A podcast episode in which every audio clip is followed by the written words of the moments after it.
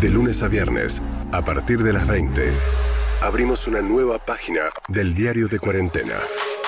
El coronavirus avanza cada día con más fuerza en Río de Janeiro. China continúa su tendencia en mínimos de nuevos contagios por coronavirus con un nuevo caso y prolongó su racha sin muertes por la resultante COVID-19. El resumen nacional e internacional del día. La pandemia del nuevo coronavirus ya deja más de 300.000 contagios en América Latina y el Caribe. Con María O'Donnell y Nicolás Artusi. Hasta ahora, Río solo ha implementado el 46% del plan de contingencia. Clínicas y centros de salud padecen por falta de médicos. Conectate con Diario de Cuarentena.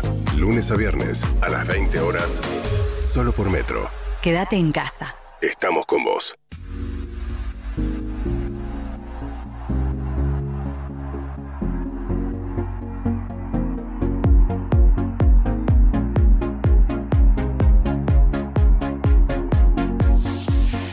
Ocho de la noche, 6 minutos del martes, martes 12 de mayo del año 2020. Tenemos 13 grados de temperatura en una ciudad de Buenos Aires y fresca. Y abrimos una nueva página de nuestro diario de cuarentena, el programa especial que hemos puesto en el aire de Metro 95.1 para ofrecerles a todos ustedes una síntesis apretada de lo que está pasando con este tema que ha literalmente paralizado al mundo. Mi nombre es Nicolás Artusi, la veo a la distancia a la mujer bestseller, la mujer que está detrás del libro Sensación del Momento con ustedes, María O'Donnell. Hola María, Nico, ¿cómo estás? Qué linda te- bienvenida. Me siento como entrando a un ring de repente, Pero no sé, un escúchame. escenario.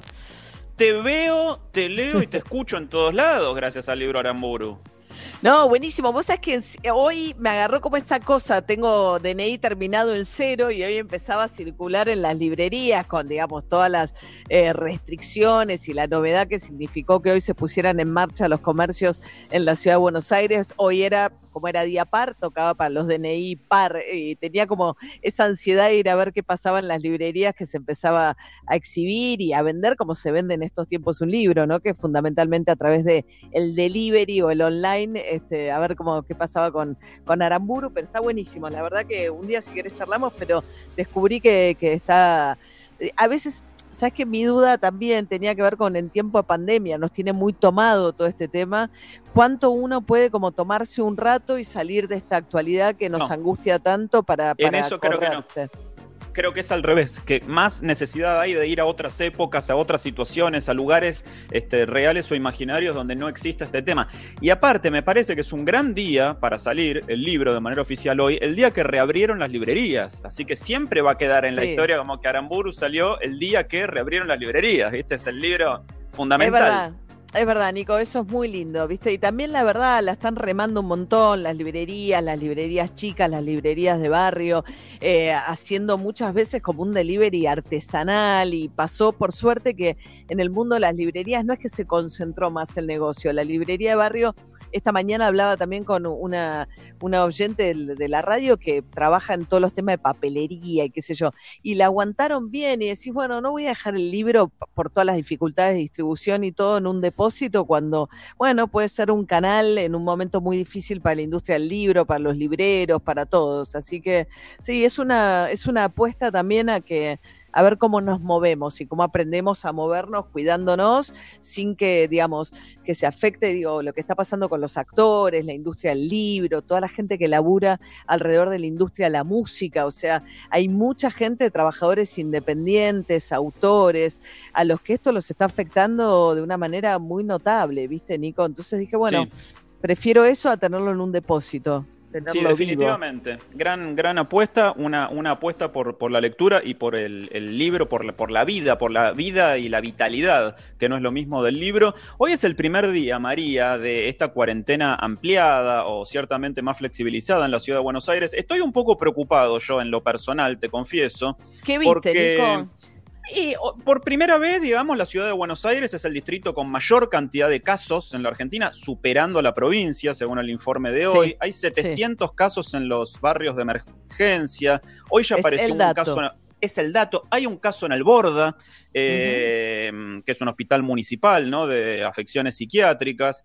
Y la verdad es que temo un poco cierto relajamiento en los hábitos y en las costumbres. Eh, y, le temo mucho al dar marcha atrás. ¿Viste? De hecho, en Mar del Plata terminó pasando eso.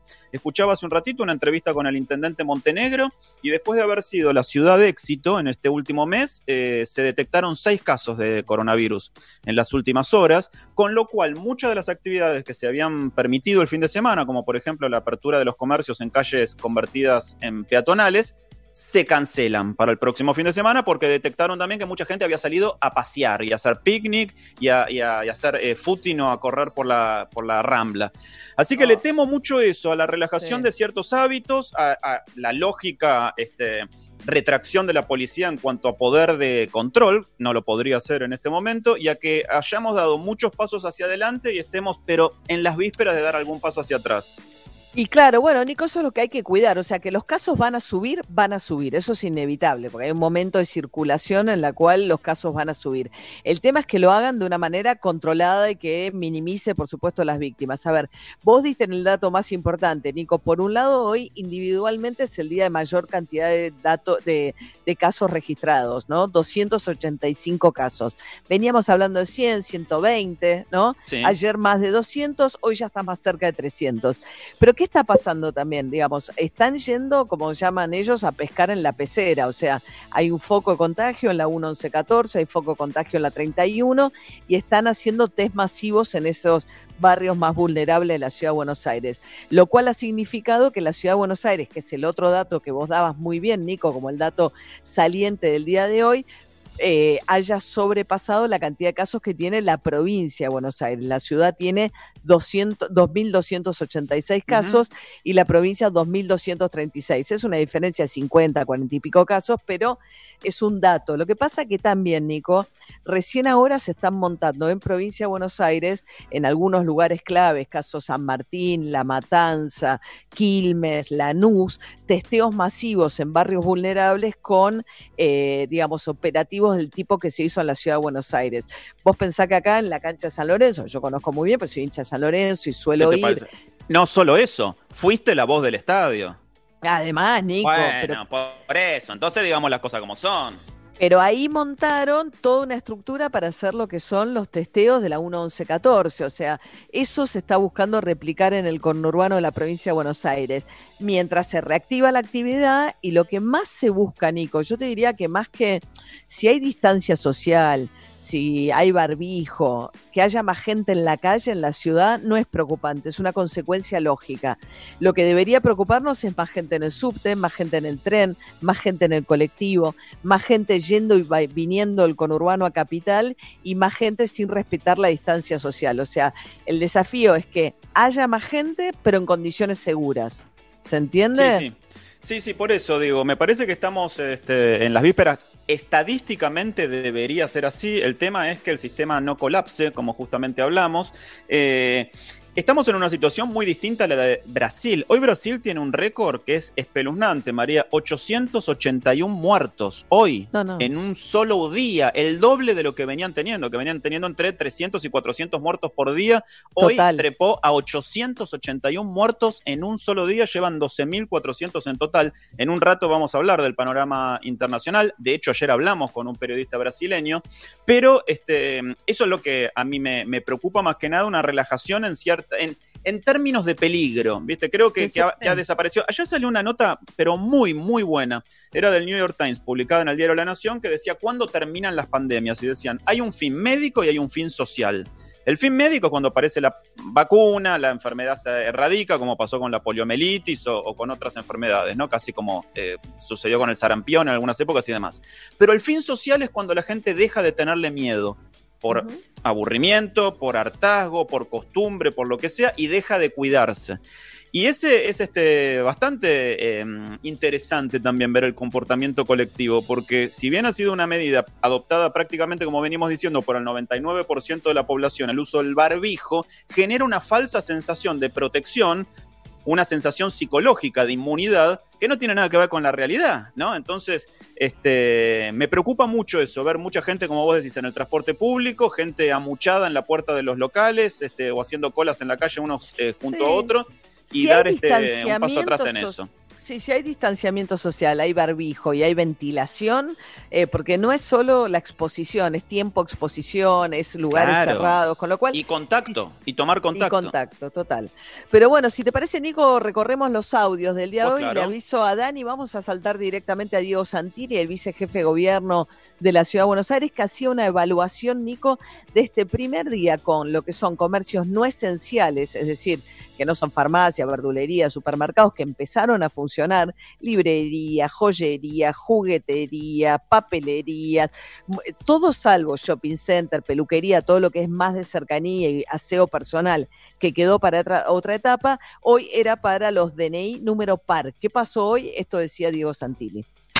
La movilidad del día de hoy de la Ciudad de Buenos Aires viene en el mismo nivel que en el día de ayer y venimos viendo cómo paulatinamente los comercios de proximidad, en este caso estamos en un esencial que tiene que ver con alimentación y que es una feria tradicional que tiene la Ciudad de Buenos Aires sobre las calles, que tiene buen precio, buen producto, está funcionando bien con el distanciamiento, muy bien, todo el mundo con tapabocas, está funcionando bien. Y en los comercios también estamos viendo mucha cautela, mucha responsabilidad y ojalá sigamos de la misma manera.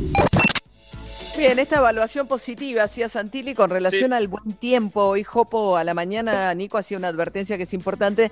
El fin de semana el clima va a estar espectacular, va a haber 27 máxima y es el primer fin de semana que los chicos pueden salir una hora, no hay pozo acumulado, madre o, o sea, no es un día hora el sábado y una hora el domingo máximo una hora con alguno de los dos padres y va a ser la primera experiencia de 700 mil chicos pudiendo salir a las calles.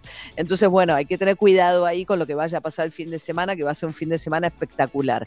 Mientras tanto, Carlos Bianco, el jefe de gabinete de Axel Kicillof en la provincia de Buenos Aires, también hablando porque también se habilitó industrias en la provincia de Buenos Aires, volvieron a funcionar algunas industrias, los comercios de cercanía en el conurbano. ¿Cómo fue el día de hoy en el conurbano, según Carlos Bianco?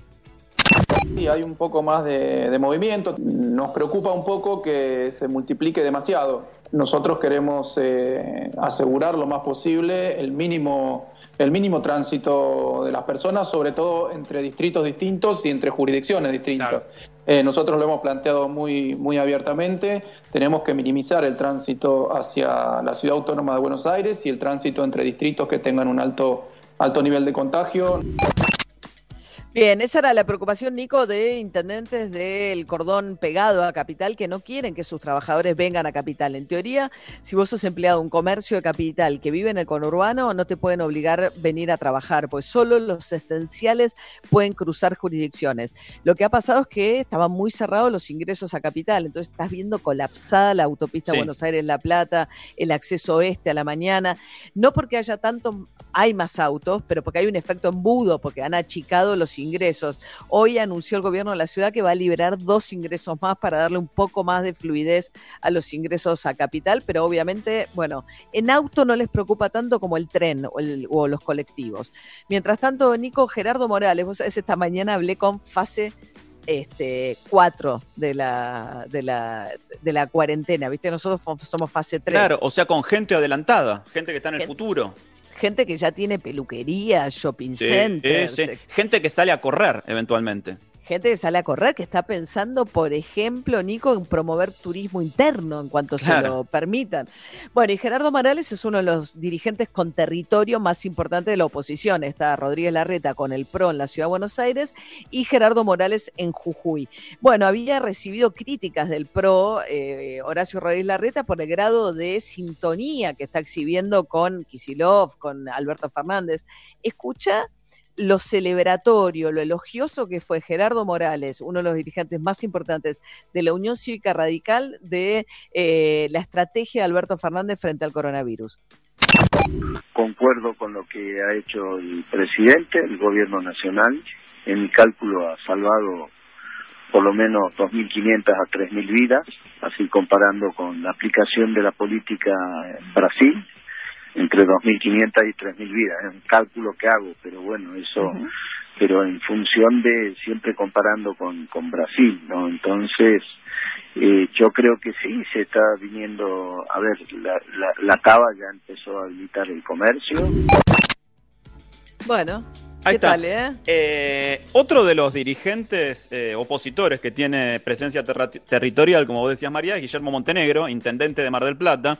Y con respecto a lo que decíamos, quiero compartir el mensaje de Javier, que está bien lo que dice en Twitter. Dice, Mar del Plata no fue para atrás. Lo del fin de semana fue una prueba, que desde el principio era por ese fin de semana solo para ver cómo se movía. No es que se canceló el fin de semana que viene. Simplemente se mantiene todo igual hasta nuevo aviso. Es buena la observación que hace Javier. Lo vi a mm, en Montenegro en una entrevista diciendo, estoy enojado con los marplatenses. Después se desdijo dijo, estoy enojado con los marplatenses que salieron a pasear, porque a ningún intendente este, le gusta enojarse públicamente con sus electores, ¿no? Pero ya sabemos que esta prueba No, pero piloto, ¿te acordás?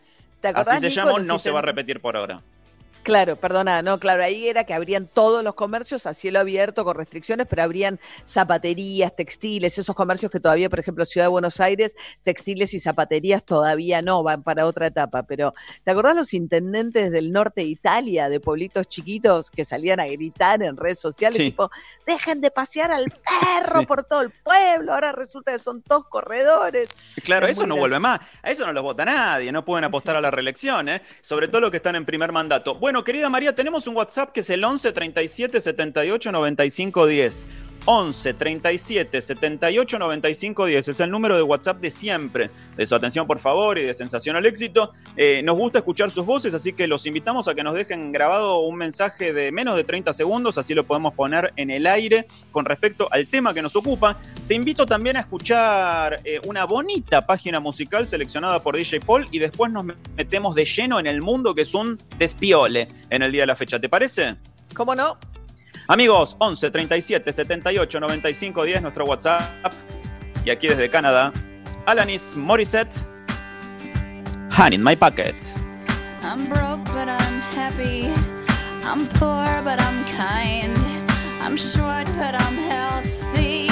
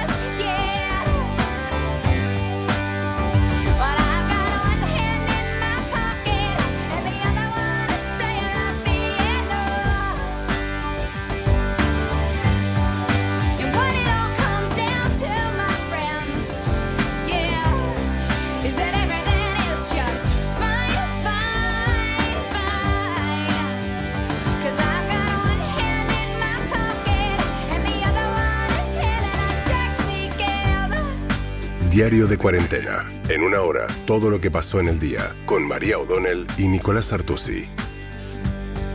Gente que festeja en redes sociales que dije despiole. María también podría haber dicho rifirrafe, que es una palabra que amo, que en España ¿eh? define el momento que estamos viviendo. Pero bueno, así estamos. Pasa por aquí Alanis Morissette. Mi nombre es Pablo. Quería hacer un comentario. ¿Me podrían decir por qué no abren los bancos? ¿Nico? eh, Muy bien, no, en- uno malinterpreté una seña de Dani, pensé que eh, tenía los mensajes. Eh, ahí está. Y, y depositar por ventanilla. Eh, gracias. No, pone- ponelo de ¿Cómo, nuevo, cómo? de, ponelo de nuevo de entrada que salió cortado, Dani. Mi nombre Ahí. es Pablo. Quería hacer un comentario. ¿Me podrían decir por qué no abren los bancos eh, en forma más masiva para que uno pueda eh, retirar dinero y, y depositar por ventanilla? Eh, gracias. Sí, la verdad es que es una buena pregunta, en teoría, porque son lugares cerrados, son lugares en los que se junta gente, en teoría porque se pueden sustituir por home banking, porque los cajeros automáticos y porque si nada de eso te satisface para extraer dinero y demás, podés sacar turnos y que te atiendan. Pero eh, más inexplicable para mí todavía es lo del ANSES. La ANSES que es la que paga más de, de 2 millones eh, de prestaciones eh, cada mes, eh, 20 millones tuvieron creo el año el mes pasado entre asignaciones universales, las jubilaciones, pensiones, etcétera, está cerrado. Lo del ANSES es totalmente inexplicable. Ahora volvieron a trabajar, pero no abren al, al público. Sí, y un dato extra, en la mayoría de los países del mundo que tuvieron aislamientos similares a la Argentina, los bancos fueron considerados actividad esencial desde el principio. Totalmente, Farmacias, bueno. comercios de alimentación y bancos, que es lógico porque la gente necesita su dinero en una circunstancia de crisis. Y en un país, Nico, tan poco bancarizado como el nuestro, los Claro. pagos, los lugares de pago extrabancarios, los pagos fácil, etcétera, tampoco fueron considerados esenciales y llegaron después de, eh, siguieron abiertos solamente aquellos que funcionaban dentro de lugares que sí eran esencia- esenciales, farmacias, supermercados, etcétera, pero eran muy poquitos. Así fue. Tal. Eh, quería saber si hay algún tipo de excepción para visitar a un familiar que está extremadamente enfermo, mayor de edad, en otra provincia. En otra provincia muy difícil porque te tienen que dar, hay una excepción, digamos, de cuidados de adultos mayores, eh, que uno podría quizás pensar en esa situación, eh, pero cruzar a otra provincia solo está contemplado ir, eh, volver a tu provincia de origen en caso de que la cuarentena te haya agarrado fuera de tu casa, digamos. Eh, la verdad que no sé, estaría bueno que consulte la, la, la página de los permisos del gobierno nacional, si hay alguna excepción, estimo que no. Querida María, te invito a dar una vuelta por el mundo. Hablábamos de Brasil. Los medios están eh, refiriéndose a lo que sucede allí como una tragedia, una tragedia nacional. Se da más o menos a la misma hora que aquí, a eso de las 7 de la tarde, 8 de la tarde, el informe diario. Y hoy consignó 881 muertes en un solo día, Brasil, totalizando 12.400. Pero ayer hablábamos con un periodista y hemos hablado con eh, especialistas médicos hace poco también que decían la cifra real debería multiplicarse por 13. Este es el cálculo, tanto en enfermos como en víctimas fatales. Es eh, tremendo lo que está sucediendo en Brasil y tanto Brasil como Estados Unidos son los dos países que causan mayor preocupación en América que se ha convertido en estos días finalmente en el continente con mayor cantidad de víctimas en todo el mundo.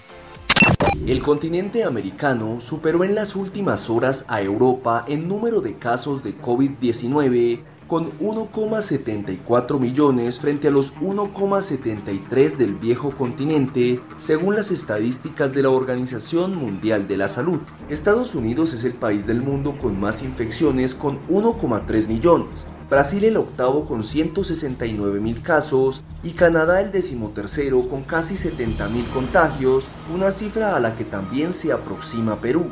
Pese al mayor número de contagios, los fallecidos por COVID-19 en el continente americano que el lunes superaron la barrera de los 100.000 son significativamente menos que los cerca de 160.000 registrados en el continente europeo. Pese a las cifras, varios países americanos están elaborando planes de relajación de los confinamientos y otras medidas tomadas con anterioridad para frenar la expansión del nuevo coronavirus. Bueno, ahí está, muy preocupante la situación. En un ratito vamos a viajar a Nueva York, María, porque queremos saber cómo está todo ahí en la ciudad más eh, afectada por la pandemia del coronavirus en los Estados Unidos. Sí. Bueno, Nico, mientras perdón. tanto. Ah, no, no, pensé que me decías No, no, algo. no, me- pensé que querías decir algo por eso. No, Eh, no, no, me quedé- Dale. Mientras tanto, te quiero decir que vamos a hacer una pasada por China porque es bastante impresionante. Sabemos que en, en Wuhan, eh, en esta ciudad donde se registró, claro, el 27 de diciembre, el primer caso, y el 7 de enero, donde se diagnosticó finalmente la enfermedad, fue la ciudad que tuvo la cuarentena más estricta pero que después salió de la cuarentena y ahora están ante el temor que tienen muchísimos países que están relajando los hábitos y costumbres de los últimos meses, el rebrote o la segunda ola de la enfermedad. Las autoridades de Wuhan, donde se registraron los primeros contagios de la pandemia de COVID-19, planean llevar a cabo pruebas masivas a sus 11 millones de habitantes tras haber detectado un pequeño rebrote. Wuhan y la provincia de la que es capital, Hubei, llevaban sin registrar ningún contagio desde el pasado 4 de abril, lo que llevó a esta región a rebajar del primer al segundo nivel su alerta sanitaria a principios de este mes. Las autoridades chinas aseguran que la aparición de nuevos casos de contagio a nivel local, cuando la pandemia parecía bajo control, son un recordatorio de que no se debe bajar la guardia en las tareas de prevención contra la enfermedad. Bueno, Nico, vos sabés que hay un dato bastante preocupante que está circulando, eh, leía una nota en el diario El País de España respecto de qué nivel de eh, inmunidad, cuánta, qué porcentaje de la población creen que adquirió inmunidad contra el coronavirus. Y vos sabés que es bajísima, es de entre el 15 y el 20%. O sea que vos tuviste un colapso fenomenal y lo lograste controlar gracias al aislamiento en España Italia, pero no existe tal cosa como la barrera inmunológica que se considera que es cuando vos tenés el 70% de la población. Con lo cual dicen estos, digamos, los que leen estos resultados, que esto lo que demuestra es que la inmunidad del rebaño, la política de dejar circular la enfermedad para generar inmunidad, sobre todo en los que no tienen tanto riesgo, los jóvenes, los chicos, etcétera, sería inviable dado que ya tenés un colapso fenomenal e inmunizaste solamente al 20% de la población. Querida María, algo para celebrar en este día, en este martes 12 de mayo. Hoy es el día del enfermero o de la enfermera, así que sabemos que todos los días a las 9 de la noche el aplauso espontáneo, catártico también rinde tributo a los trabajadores de los servicios de salud. Y estamos en línea hoy, ahora, en este momento, con una enfermera del Hospital San Martín de Paraná, Entre Ríos. ¿Viste en las películas que pasa mucho que el policía se está por jubilar y le llega un último caso y resuelve el misterio? Bueno, resulta que ella también estaba en una de esas porque le faltaban ocho días nomás para jubilarse. Ocho días para jubilarse y decidió seguir prestando servicio. Lleva 35 años como enfermera. También enseña, se ocupa de formar a enfermeros y enfermeras. Y en este día, en el cual siempre se valora, la verdad, la, la acción, el trabajo de los enfermeros y las enfermeras, pero hoy más que nunca queríamos saludarla especialmente y conocer un poco de su historia. Es Marisa Espíndola, que está del otro lado de la línea. Marisa, aquí María y Nico te saludan desde Buenos Aires. ¿Cómo estás? Bien, buenas noches, ¿cómo le va? Feliz día, Feliz Marisa. día. Gracias, gracias. Y un feliz día a todas mis colegas también. Qué bueno, qué bueno. el día este, de hoy, Nico, escucharte. perdón, ¿no? Es eh, por el día de Florence Nightingale, ¿no? Considerada la primera enfermera profesional de la historia, una mujer que murió en Londres a principios del siglo pasado, Marisa. Sí, exactamente. Hoy es el, el natalicio de Flores Nightingale hace 200 años y fue la primera enfermera eh, profesional que eh, actuó en la guerra de Crimea. Eh, en esos momentos eh, la enfermería no estaba eh, profesionalizada y ella fue la primera que imparte todas las normas de cuidado y a partir de, eh, de eso eh, sus escritos, sus notas y eh, su formación, digamos, las escuelas que ella formó y que todas partimos desde ese lugar. Claro, aparte se hicieron incontable cantidad de películas sobre ella, sobre Florence Nightingale, así que es como la santa patrona de las enfermeras, la patrona laica de las enfermeras. Pero, Marisa, eh, es este fenomenal tu historia. Te faltaban ocho días para jubilarte y me imagino que habrás dicho, este no es el momento para que me retire. Contanos un poco de, tu historia y de tu decisión. Bueno, el año pasado, ya después de 34 años de eh, trabajo en el hospital donde, en el Hospital San Martín, yo ingresé a los 19 años a trabajar, eh, después de haberme recibido de enfermera terciaria, y eh, completado ya mi tiempo, que eh, nosotros en la provincia tenemos 30 años de trabajo para jubilarnos y 55 de edad, pero podemos canjear y además al ser docente tengo un régimen más acotado. Eh, me había decidido hace unos años quedarme un tiempo más y el año pasado decidí iniciar mis trámites jubilatorios. En febrero, em, la caja de jubilaciones me comunica que tenía que fijar fecha de cese y en esos trámites que estaba em, planificando ya el 20 de marzo iba a cesar de mis actividades. El día 12 de marzo a la noche me llaman del hospital, nosotros recién empezábamos a vislumbrar lo que sería o lo que es hoy eh, la situación del COVID-19 y el día 10 habíamos empezado a diseñar todas nuestras necesidades que teníamos como, como institución, como equipo de enfermería, como equipo de salud, eh, los espacios físicos, a pensar en estas cuestiones de qué iba a pasar en este invierno, que se suponía mayo o junio vamos a tener los primeros casos. Eh, así que ese día 10 empezamos a hacer selección de algunas cuestiones y el día 11 a la noche, eh, estando yo en mi casa, todavía no pensando en la pandemia, eh, recibo una llamada del hospital donde había un caso sospechoso, el primer caso que el hospital tenía, que después se transforma en el primer caso positivo y en el primer caso de la provincia.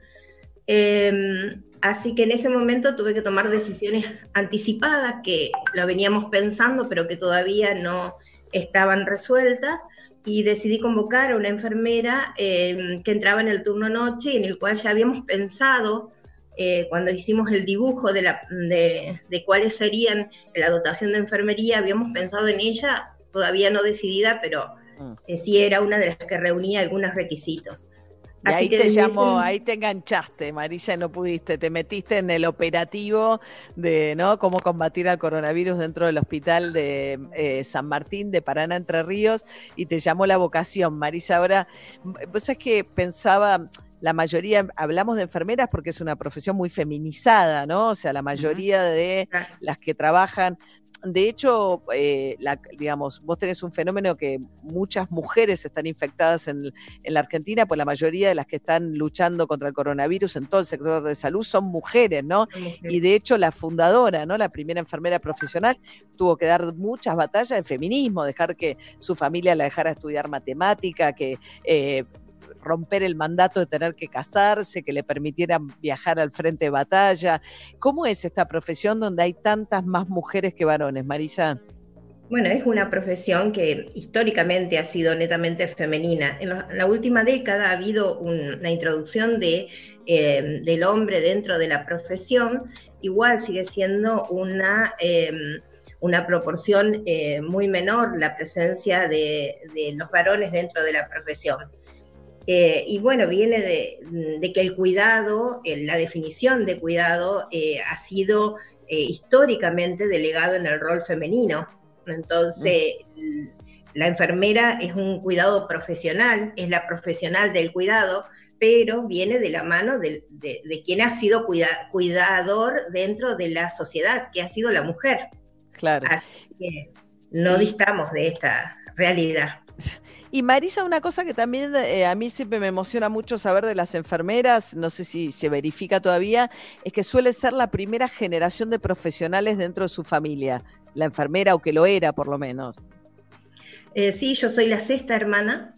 Em, dentro de, una familia eh, de escasos recursos, em, me, vine a la capital de la provincia a estudiar en su momento este, una, un paralelismo ahí, este, sin, por supuesto, eh, con mucha distancia entre Flores Nightingale, porque lo que vine a estudiar fue matemáticas, que esa es mi, ah, primera, mi primera amor. Este, amor, y sigue siéndolo, porque yo me dedico a la gestión y he introducido muchas cuestiones en la gestión en relación a las matemáticas y mm, por algunas cuestiones del destino, digo yo, em, se, cruzó eh, que en ese momento el ingreso no era libre y se rendía, éramos alrededor de 300 personas para rendir y entraban 70, yo salí 74 y me dijeron, bueno, si querés venir de oyente, uno venía del interior, no sabía cuál era la adhesión que se tenía al, al seguimiento eh, del cursado, así que no quise hacer esto y decidí volverme. Cuando me volvía, veo la, esto de escuela de enfermería, en ese momento pertenecía a lo que era la Secretaría de Salud de la provincia, ingreso y antes cuando uno venía del interior, si tenía que traer un papel, traía 10, porque no había manera en los 80 de tener rápido a través de un fax o a través de, eh, de una foto o algo, un documento. Así que me preguntaron que, le pregunté qué necesitaba y me dijeron esto, esto, saqué de mi bolso, que no era mochila, sino bolso, porque en ese momento la, moda era bolso, así que saqué y empecé a entregar y bueno, y al lunes rendía. Me vuelvo a la pensión donde vivía y eh, una de mis compañeras estudiaba eh, profesorado de biología y le pido un libro, me presta el Dos Santos Lara y empiezo a estudiar. Un libro que era muy de la época de los 80 en cuarto año, el que estudiaba anatomía estudiaba de Dos Santos Lara. Y bueno, la semana siguiente comienzo a rendir y saco todo muy satisfactorio. Imagínense, yo venía un año preparándome en física, química y matemática. Claro. Estaba lejos de lo que era biología, anatomía y... ¿Y sos la primera, y sos la primera profesional de tus seis hermanos, Soy la primera profesional de mi familia.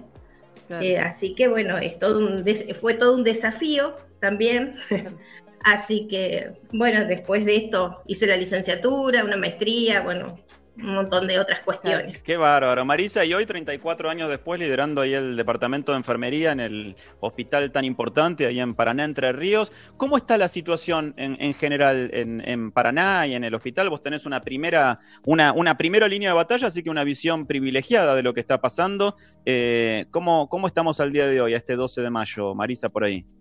Eh, este, el hospital está bien, ¿por qué? Porque nosotros hemos tenido pocos casos, si bien hemos tenido muchos casos sospechosos, alrededor de 400, eh, los casos confirmados son los menos y el hospital tuvo tiempo, lo que le digo que nosotros en relación al mundo tuvimos un tiempo privilegiado que nos permitió armarnos. El hospital armó una guardia específica para el ingreso de pacientes COVID. En nuestro hospital fue declarado uno de, eh, uno de los pocos hospitales COVID de la provincia, así que em, armamos una guardia totalmente diferencial a la guardia. Nos dedicamos mucho al politrauma y a las enfermedades em, este, muy complejas y bueno, eso sigue funcionando como siempre y después armamos una guardia, armamos un sector de aislamiento eh, para pacientes em, intermedios y armamos un sector específico para pacientes críticos. Entonces hemos tenido este tiempo que nos posibilitó eh, armarnos como claro. Marisa, te quiero preguntar algo, no, no, no cuánto ganas vos, pero cuánto gana un enfermero de los que entran a trabajar en el, o enfermeras, porque son la mayoría mujeres que entran al hospital en el que vos sos jefa. Es muy poco, nosotros tenemos los sueldos más bajos del país, alrededor de 25 mil pesos. ¿Más bajo del país para enfermería, Marisa? o para, enfermería? Dentro de enfermería son los que peor están en el país. Sí, es muy bajo el sueldo que tenemos eh, y se llega a 25 mil pesos con un horario rotativo, o sea, pagándoles un plus por rotar, em, pagando este, el, cómo es eh, la responsabilidad, el riesgo que implica, si no, un básico son de 12 mil pesos. 12 mil pesos el básico. Eh, por debajo del salario mínimo vital y móvil, o sea, el salario mínimo vital y móvil son 15 mil pesos, 14 mil y pico. Nosotros nuestro recibo de sueldo, el básico es más, un poco más incluso. 12 mil pesos. O sea, están por debajo del salario mínimo vital y móvil. Por debajo. Y nosotros somos de la región centro, entonces siempre eh, nuestro mm, eh, eh, comparativo sería Santa Fe y Córdoba, y realmente mm, nuestros sueldos son muy por debajo. Eh, por lo tanto, se invierte mucho en la provincia en formación. Tenemos dos universidades, eh, una nacional y otra provincial. Tenemos alrededor de 10, 12 eh, centros de formación terciaria y tenemos algunas universidades privadas también. Y todo lo que se forma tiende a emigrar de la, de, la provincia porque lo que se forma en Uruguay... Sí, busca un salario y los que se forman acá se cruzan a Santa Fe y los que se, eh, se cruzan a Rosario. Em, así que eh, lo que se forma, lo que se invierte en formación no eh, redunda después en recurso humano para la provincia. Bueno, Marisa, eh, es impresionante lo que nos contás, sobre todo por el, por el riesgo que entraña una profesión como la de ustedes, la cantidad de horas que tienen que trabajar, el sacrificio, la dedicación, el aporte humano que hacen a la comunidad, este, y, igual que tantos otros rubros esenciales de la vida urbana, docentes, bomberos, fuerzas de seguridad, etcétera, son entre los peores pagos. Eh, es tremendo eh, que eso no, no empañe el, el, saludo que queremos dedicarte en este día, Marisa, y, y, hacerlo extensivo a todas tus colegas y todos tus colegas hoy. Hay 20 millones de enfermeras en el mundo, así que es media 28. Argentina. Que, ¿Cuántos? ¿28? 28 millones de enfermeras. 28 son. millones de enfermeros en el mundo, entonces es, es, más de media Argentina que comparten tu profesión y tu, y tu entrega. Así que te mandamos un beso enorme. Gracias, gracias, Marisa. Feliz día. Gracias. Gracias por tu trabajo. No, de nada, Muchas gracias. Ahí, ahí la despedimos entonces, desde Paraná, Entre Ríos, a Marisa. Marisa Espíndola, eh, la enfermera del Hospital de San Martín de Paraná, que a ocho días de jubilarse dijo, yo sigo. Mientras tanto, María, te propongo... Porque gana una fortuna, Nico, o sea, Pero decidió que necesitaba seguir este, atesorando pesos, imagínate. Pero vos sabés bueno. que yo hice un rápido laburo de conversión y dije, a valor blue, un sueldo de enfermera son 100 dólares. 100 no. dólares. Es una locura. No, pero por es debajo del salario mínimo vital y móvil. O sea, es una cosa. Eh, pero bueno, me impactó. Es una locura. Realmente. Hice este rápido trabajo de conversión porque nos vamos a ir a la ciudad de Nueva York, donde por 100 dólares apenas eh, cenás con un amigo, porque eh, la verdad es que se convirtió en el epicentro ¿no? de, la, de la pandemia en las últimas semanas, pero ahora aparece una versión o, o, o una información que podría ser incluso más preocupante porque eh, se dice que podría tener miles de muertos más que los reconocidos hasta ahora. Nueva York, una ciudad en la que este, las medidas parecen haberse tomado demasiado tarde y ahí está nuestro querido amigo, intimísimo amigo, el hombre del momento con sus reportes televisivos, radiales, el hombre que nos lleva de paseo por Times Square o por el Central Park que ofrecen la postal insólita, completamente vacíos. Ahí está mi querido Ronen Suar, aquí María y Nico te saludan. Ay, qué placer saludarlos a los dos, que yo también los escucho, los veo a los dos que están a full también, en la radio, en la tele, en todos lados. Así que la verdad, eh, felicidades, es un placer charlar con ustedes hoy, hoy por la tarde un rato. Eh, sí, un poco lo que vos decías, Nico, esos números, ¿no? Porque aparte a mí me cuesta tanto, María, Nico, hablar de números, ¿viste? Porque un solo número es una vida, pero claro, dicen, estamos mejor, pero en función de que no se murieron 800, sino 200, pero sigue habiendo mucha cantidad de muertes. Y de verdad, bueno, hablaban recién ustedes con, con, una enfermera y fue una enfermera la que alertó de por lo menos una circunstancia muy grave en un hospital eh, de una de las eh, zonas dentro de, de, de, Nueva York, que tiene que ver con la mala praxis, por un lado, con el trabajo deficiente, con la falta de recursos. Eh, se publicó a través de, las redes, a través de, New York Times, que fue un poco también el impulsor de, esta nota. Fue una autograbación pero que ella se ponía y se quebraba, una enfermera, por lo menos por lo que se veía por su apariencia, y después también se conoció que era así. Y claro, ella lo que señalaba es que había mala praxis, que no la dejaban eh, corregir traqueotomías o intubaciones que se han hecho. Eh, así que fue, es difícil lo que pasa, es difícil, la verdad que sí, es minuto a minuto esto también, ¿no? Minuto a minuto. Ahora, ella, ella, Ronen, hablaba también del abandono de los inmigrantes, ¿no? El otro día hablábamos con una eh, periodista que había publicado una nota en el New Yorker planteando la situación tan delicada de 11 millones de inmigrantes que no tienen sus papeles de residencia al día en Estados Unidos, que tienen trabajos informales, que no tienen acceso al sistema de salud y que no se animan a acercarse al sistema médico porque tienen miedo de que los deporten y que cuando se acercan, incluso lo que contaba esta enfermera, lo que pasa, ¿no? Sí, es así, tal cual, mira, eh, María, es tremendo, porque vos visitas, uno tiene la fantasía que eh, en Estados Unidos y más prácticamente en Nueva York no hay pobres, ¿viste? O no hay una pobre.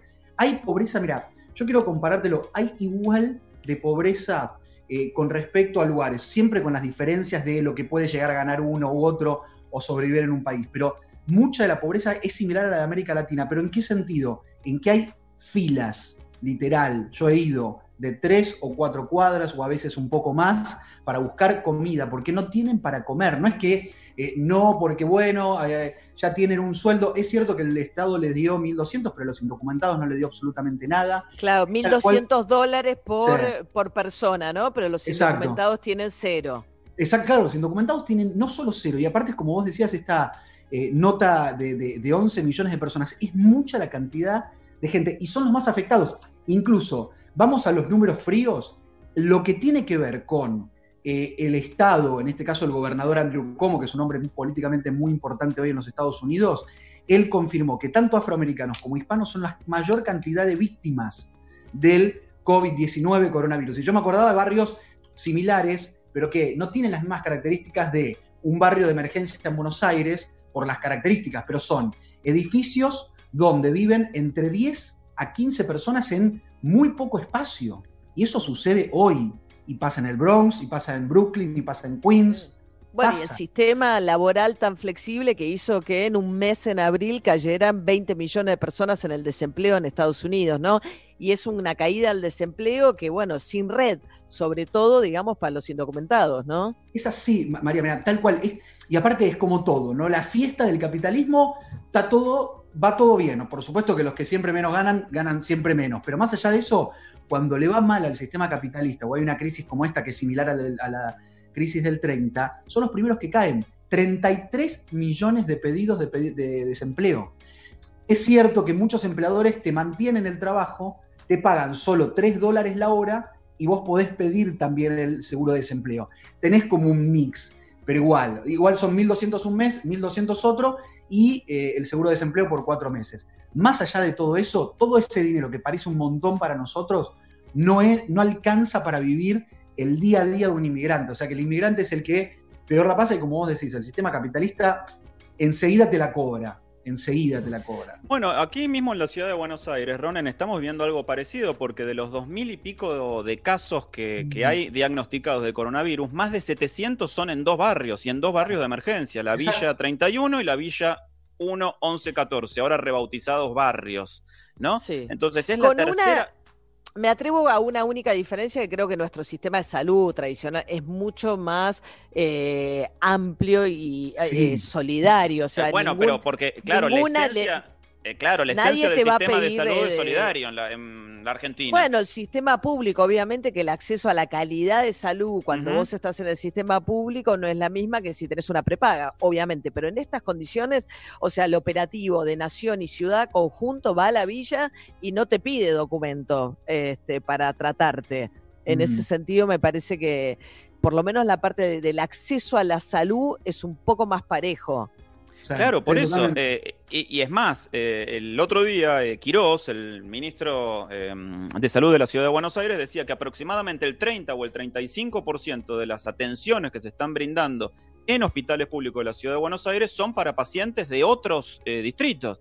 Entonces, eh, eh, es justamente la esencia, ¿no? El, espíritu de que sea un sistema solidario. En Nueva York o en Estados Unidos puntualmente es eh, todo lo contrario. Y ese es el motivo por el cual se han visto eh, escenas espeluznantes en Nueva York, donde, mira, eh, eh, cualquiera que haya tenido la ocasión de, de ir sabe que hay gente durmiendo en la calle, pero de a cuatro, cinco, seis personas por cuadra en épocas normales. Así que calculo que en el contexto de esta pandemia y con un eh, nivel de desempleo tan alto y con una persecución de hecho a los indocumentados, debe agravarse aún más la cuestión, Ronan. Totalmente. Mi- Mira, Nico, una cosa muy eh, grave que pasa, y es tal cual como decía también María, el tema del sistema de salud es no solo solidario, no, no es, justamente, no es solidario, sino que además es perverso.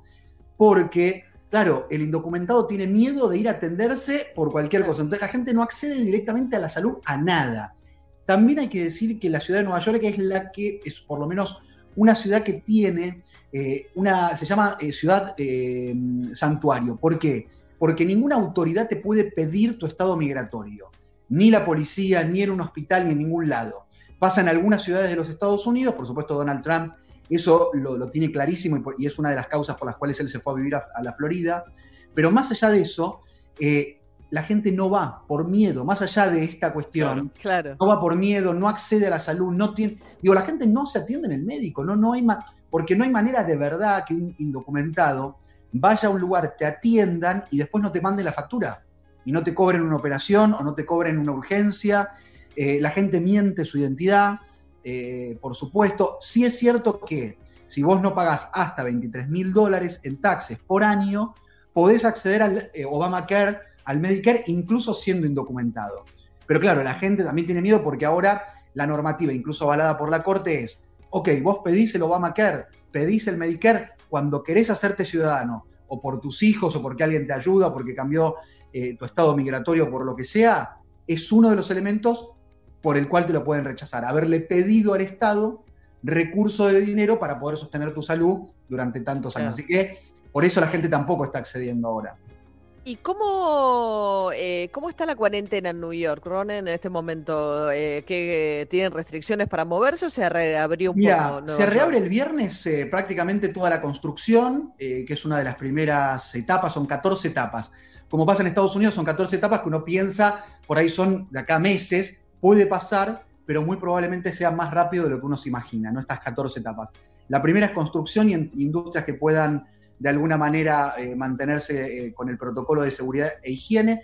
Por otro lado, los transportes públicos eh, se limpian de 1 a 5 de la mañana todos los días, pero es, a ver, flexible no, tampoco hay ninguna prohibición para circular, la gente lo acata, pero claro, están más relajados, porque la semana pasada, no este fin de semana, el anterior, en el Central Park la gente se daba besos, abrazos, sin tapaboca. Eso fue lo que sucedió este fin de, el fin de semana pasado. Este no porque hizo más- un poco más de frío, pero si no la gente hubiese salido igual. Claro, eh, es, es- es impresionante, o fue impresionante el contraste de postales, ¿no? De las fotos de hace un mes y medio del Central Park con hospitales de campaña y con el buque hospital este, ahí aparcado en, en- en la orilla del río, a un mes después donde veías con los primeros calores de la primavera la gente retosando libremente por el Central Park o por los barrios del sur. Era bastante impresionante el contraste.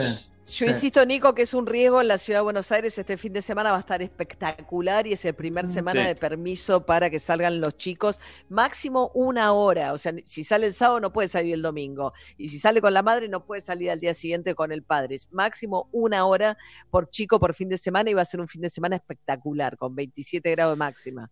Es un Es tema. lo que hablábamos, sí, al principio del programa, María. Lo, lo que más me preocupa a mí también, que es este, la sensación esta medio de, de- de relajación y de, y de este, alejamiento del riesgo. Hay como una especie de convencimiento psicológico de que el riesgo ya pasó. Este, así que, bueno, esperemos que esto no, no agrave las cosas. Eh, Ronen, querido, siempre es una alegría verte, escucharte. mí Ahora la tecnología permite que nos veamos, además de escuchar. exactamente, En un programa de radio. claro. ¿Está viviendo? ¿Vive en Nueva York, Ronen? Sí. Nueva York, yo Nueva York, sí, ahora sí. ¿Viví hace mucho? No, hace muy poquito, María, hace nueve meses. Ah, ¿estás radicado? Estoy radicado, sí, en realidad me vine hace un año y seis meses a, a Estados Unidos. Primero estuve en Miami, después en Dallas y ahora hace nueve meses en Nueva York.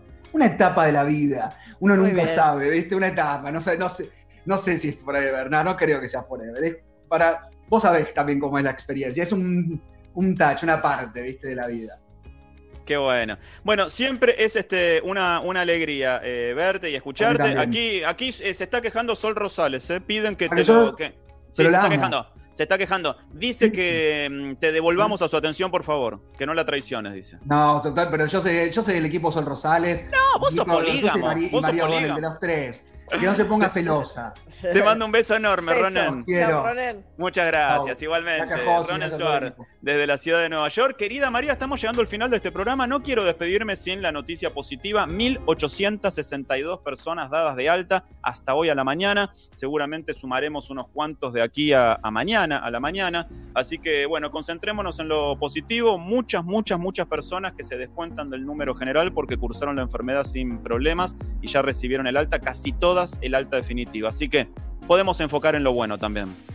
Sí, claro, hoy fue un día de contagios récord, ¿eh? Más de 280 contagios porque se está haciendo mucho testeo, testeo donde saben que van a encontrar muchos casos y sobre todo en los barrios vulnerables. Pero bueno, hay que estar muy atentos, Nico, y hacer con mucho cuidado y mucha responsabilidad esta apertura gradual de la economía. Esa es la clave, me parece, la responsabilidad individual que suma una responsabilidad colectiva, se convierte en una responsabilidad colectiva, pero sobre todo la responsabilidad individual, no hacer pavadas. María querida, ¿te querés quedar, pero tres minutos más en la ciudad de Nueva York, escuchando un tema Por favorito de ahí? Dale. Bueno, y con los aplausos nos despedimos. Gracias, María O'Donnell. Nos vemos mañana nosotros, nos oímos Nos vemos mañana. mañana. Feliz día a las enfermeras y los enfermeros. Claro que sí, feliz día para todos. Nos despedimos con los Strokes y seguimos por un ratito en la ciudad de Nueva York. Ya llega su atención, por favor. Aquí por Metro y con Sol Rosales, los Strokes, Someday.